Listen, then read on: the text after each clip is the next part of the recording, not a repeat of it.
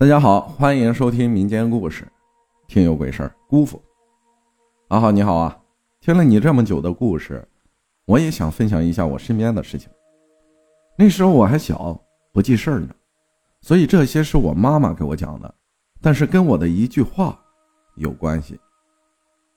那天家里的亲戚来我家串门，当时我才两岁多，他们在聊天，聊着聊着就问我：“你最喜欢谁呀？”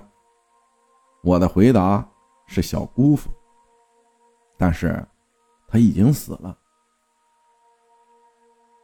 因为那个时候啊，我小姑父和我爸在甘肃的矿场上班，他们也就当我胡说，没当回事那时候过了一段时间，我妈在我家老院子里洗衣服，院子里的槐树上有一只乌鸦在叫，当时我妈觉得不是什么好事情，毕竟老话都说。槐木生鬼嘛，就赶紧给我爸打电话，让他回家。我爸当时去我大伯家的粮食局去算账，因为当时我爸是干会计的，所以粮食局有什么账要算啊，都找我爸。我爸就回来了，但是他不想在家里待着，因为甘肃矿场那边还有工作没做完。我爸就急忙的去粮食局算账，我妈就告诉他。不用着急，明天再去也行。但是我爸不同意，非要去抓紧算了，赶紧回甘肃，然后就去了。算到第二天早上七八点的样子吧，就回来了。我爸刚要躺床上睡觉，甘肃矿场那边就来电话了，说我小姑父在矿上出事了。我妈当时脑子都懵了，我爸就赶紧回了甘肃。当时甘肃那边打电话也没多说什么，只告诉我爸我姑父出事了。但是当我爸到了之后，我姑父已经不行了。就这样，我小姑父去世了。因为我们这儿的习俗是要守灵三天，三天后准备去火化。在这之前，我爸是没有看到我姑父遗体的。但是送到火化场的时候，我爸看到我姑父穿的是他的工作服。当时我爸觉得也没什么。后面的事情是一天，我们在一起吃饭的时候，我姑姑说到的。等到我姑父头七的时候，我姑姑做了一个梦，梦到我姑父穿了一身中山装，坐在一把椅子上，旁边站了一个穿旗袍的女的，手搭在我姑父的肩膀上。这时候我姑父说话了，说。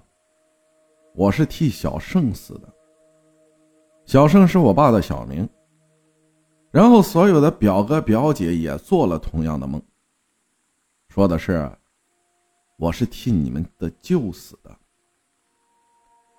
然后那天我是第一次看到我爸哭，因为他后来也想到过这个事情，觉得我姑父是替他的班死的。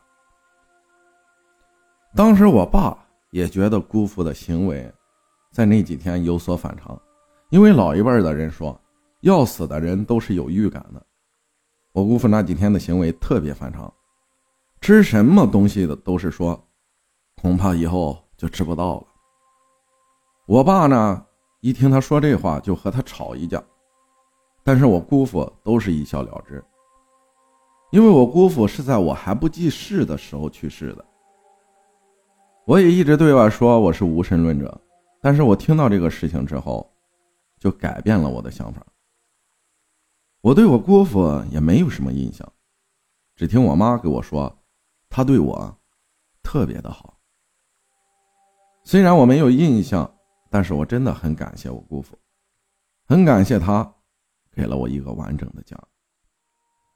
感谢时间分享的故事，这个就是因为你的小姑父替你替你爸爸一个班儿。然后出的事情，还有就是人死之前到底有没有这个预感或者是一些反常的行为？